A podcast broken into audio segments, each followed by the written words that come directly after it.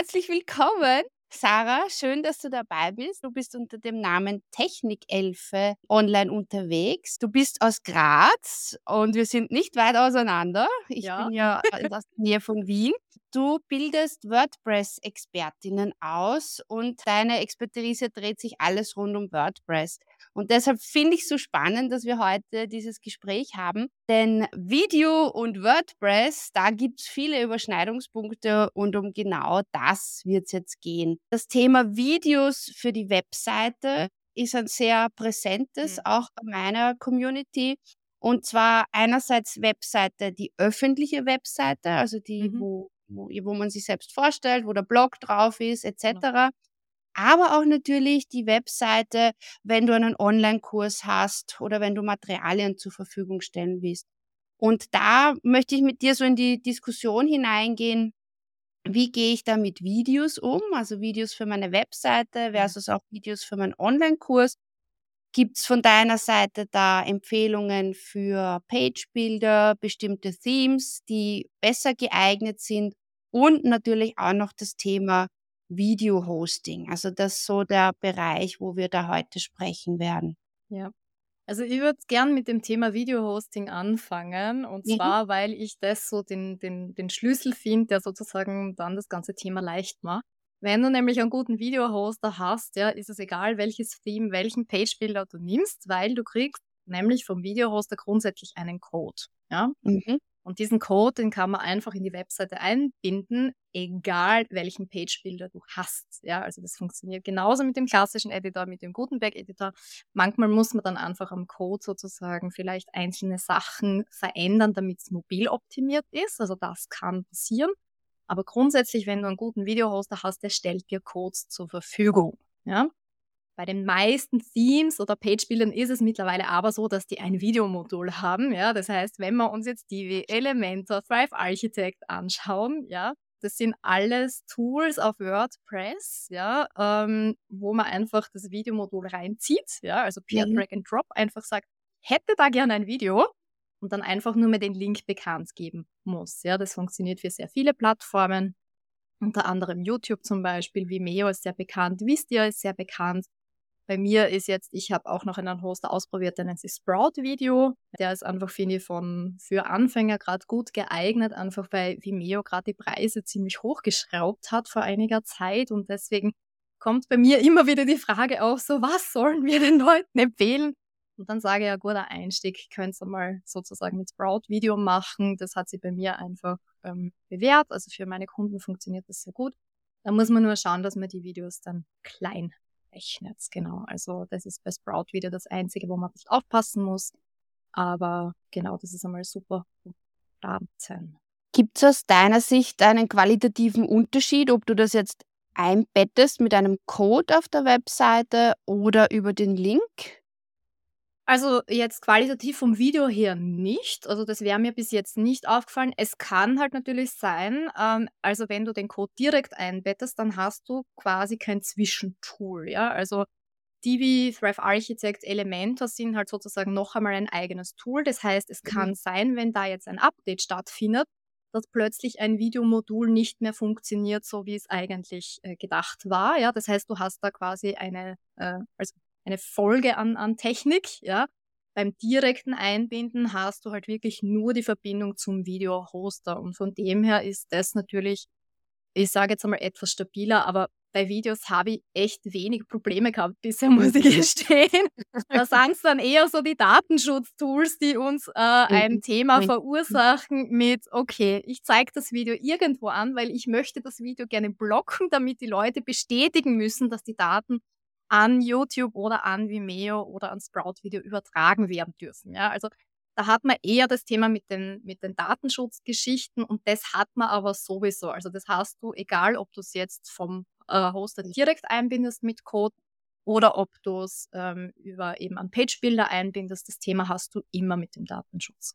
Mhm. Wir sind jetzt beide schon so davon ausgegangen, wir binden das Video ein, das oh, mir ja. gerade auffällt, äh, dass wir vielleicht nochmal ganz klar auch sagen müssen, dass wir niemals ein Video direkt in die WordPress-Bibliothek hineinladen. Ne?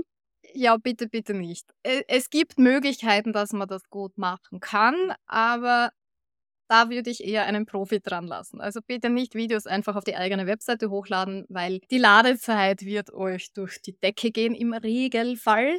Ja, es gibt schon Techniken, wo man dann das Video zum Beispiel nachladen kann, ja, aber wenn der Server das stemmen muss, also einfach, ein Video hat doch einfach äh, mehr Daten, ja, also da geht es einfach um die Datenmenge, ja. Das heißt, wenn eine Datenmenge von 120 Megabyte einmal auf einer Webseite übertragen werden muss, ja, dann hat der Server von dieser Webseite, der dahinter liegt, einfach relativ viel zu tun. Ja, und das ist der Unterschied. Ja, Webseiten-Server sind im Regelfall nicht für Videos ausgelegt. Ja, dafür haben wir eben genau diese Videohoster. Ja, die können eben diese Serverlast stemmen. Wenn man jetzt so den Unterschied anschaut zwischen öffentlich und äh, den Kursbereich zum Thema Videohosting, ich habe eine Strategie, die ich auch in meinem Online-Programm Video Content Flow weitergebe, dass ich sage, ich mache ein Video für YouTube. Das bette ich auf meiner Webseite ein im, im Gesamtkontext eines Blogbeitrags, mache einen Blogbeitrag draus, mache ein Audio draus für meinen Podcast und äh, verwende auch dann einzelne Elemente des Videos für Social Media. Und äh, da macht es natürlich total Sinn, dass man YouTube verwendet zum Einbetten wegen der Reichweite, weil natürlich dann andere Menschen auch auf das Video aufmerksam werden, die nicht nur auf meinen Blog kommen, sondern die mich über YouTube finden. Aber bei einer Online-Kursseite schaut das dann wieder anders aus. Was sind denn da deine Empfehlungen? Grundsätzlich unterscheide ich zwar, möchtest du Reichweite haben? Also immer wenn du Reichweite haben willst, dann ab zu YouTube, gute Beschreibungen rein, weil YouTube ist einfach eine Suchmaschine und verträgt sich zusätzlich auch noch sehr gut mit Google. Einfach in, in dem Sinne, dass ja ganz viele YouTube-Videos auch bei Google dann ausgespielt werden, wenn ein bestimmtes Schlagwort gesucht wird. Das heißt, wenn du Reichweite haben möchtest, dann unbedingt auf YouTube, wie du schon gesagt hast. Also du machst es perfekt. Wenn es jetzt darum geht, dass du Videos schützen willst, ja, also dass du sagst, okay, die sollen wirklich nur auf meiner Plattform sein, ja, dann tendiere ich dazu, jetzt bezahlte Videohoster ebenso wie Vimeo mhm. oder Sprout Video zu nehmen, ja, ähm, einfach auch aus diesem Grund, weil ich dann die Gegebenheiten bestimmen kann. Ja, also mir geht es gar nicht so sehr darum, dass die Videos nicht gefunden werden dürfen. Das könnte man bei YouTube, wenn man es auf nicht gelistet zum Beispiel stellt, wird es jetzt auch nicht öffentlich angezeigt.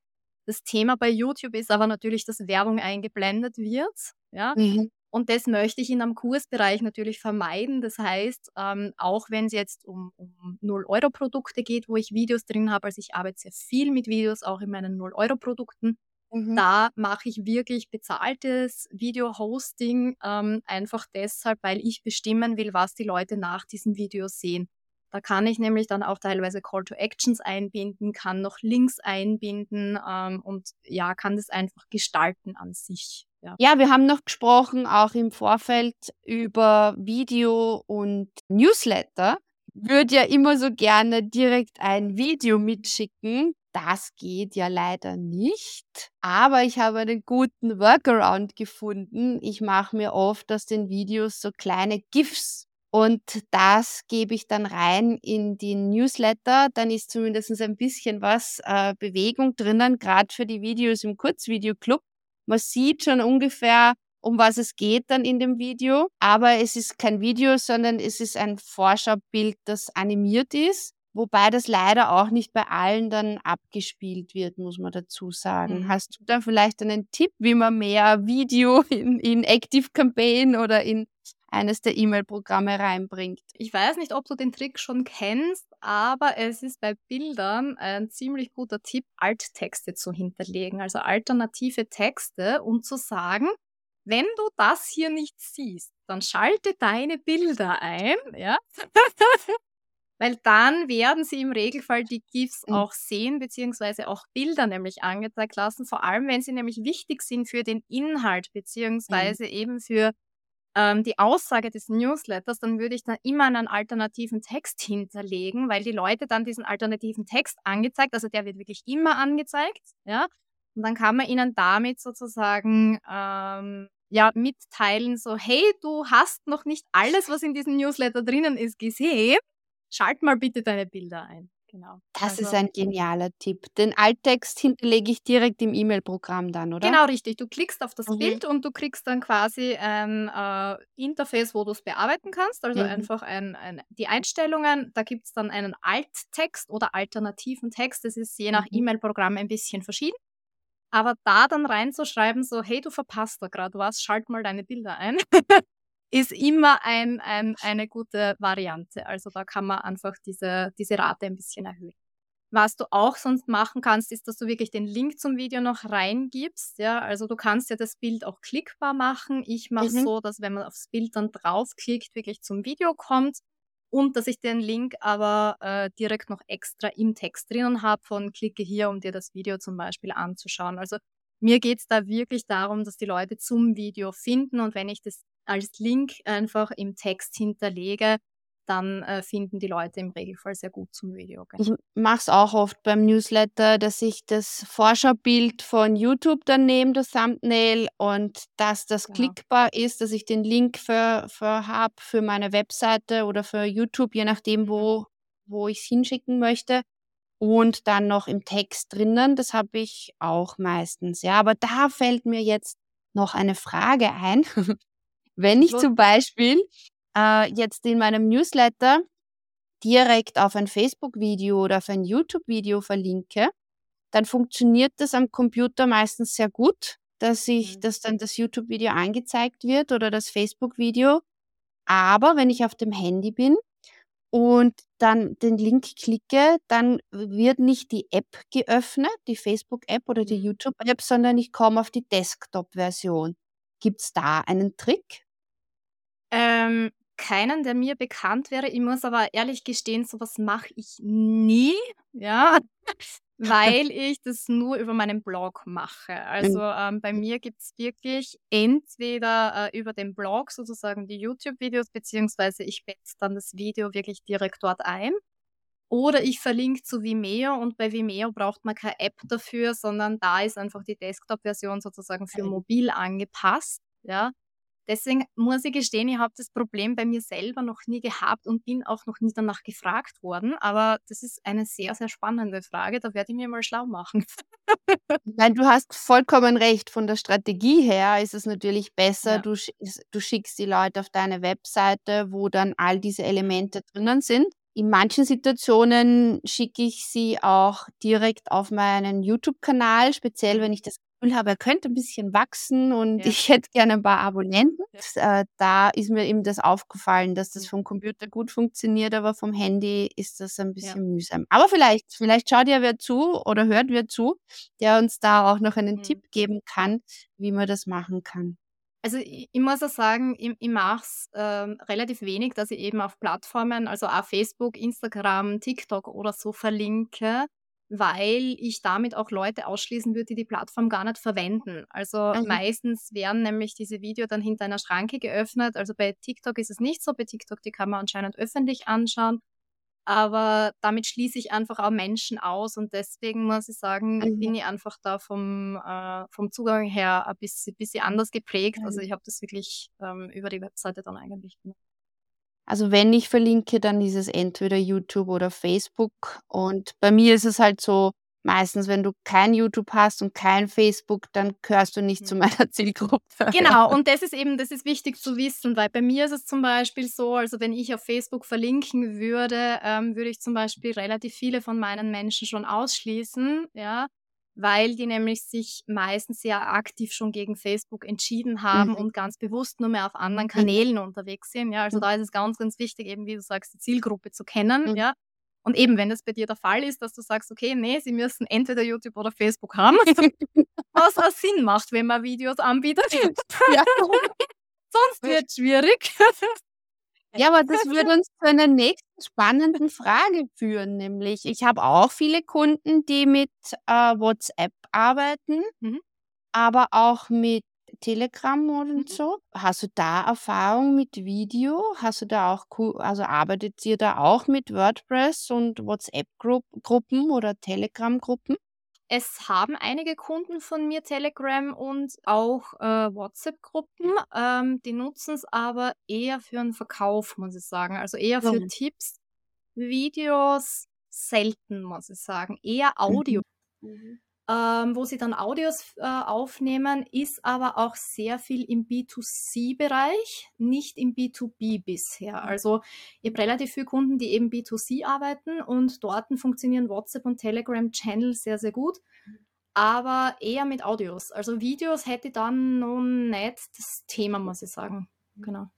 Also das äh, wäre jetzt auch spannend, ja. also ich, wie man das zum Beispiel mit WordPress oder so verknüpfen kann. Also verknüpfen im Sinne von, jetzt habe ich zum Beispiel meine Videos auf meinem Blog mhm. und wäre ja auch irgendwie spannend, nicht auf Social Media, sondern auf die, gibt es einen eigenen Ausdruck für WhatsApp, Telegram oder so weiter? Was, wie nennt man das? Uh, Messenger-Dienste hätte ich jetzt einmal gesagt, aber.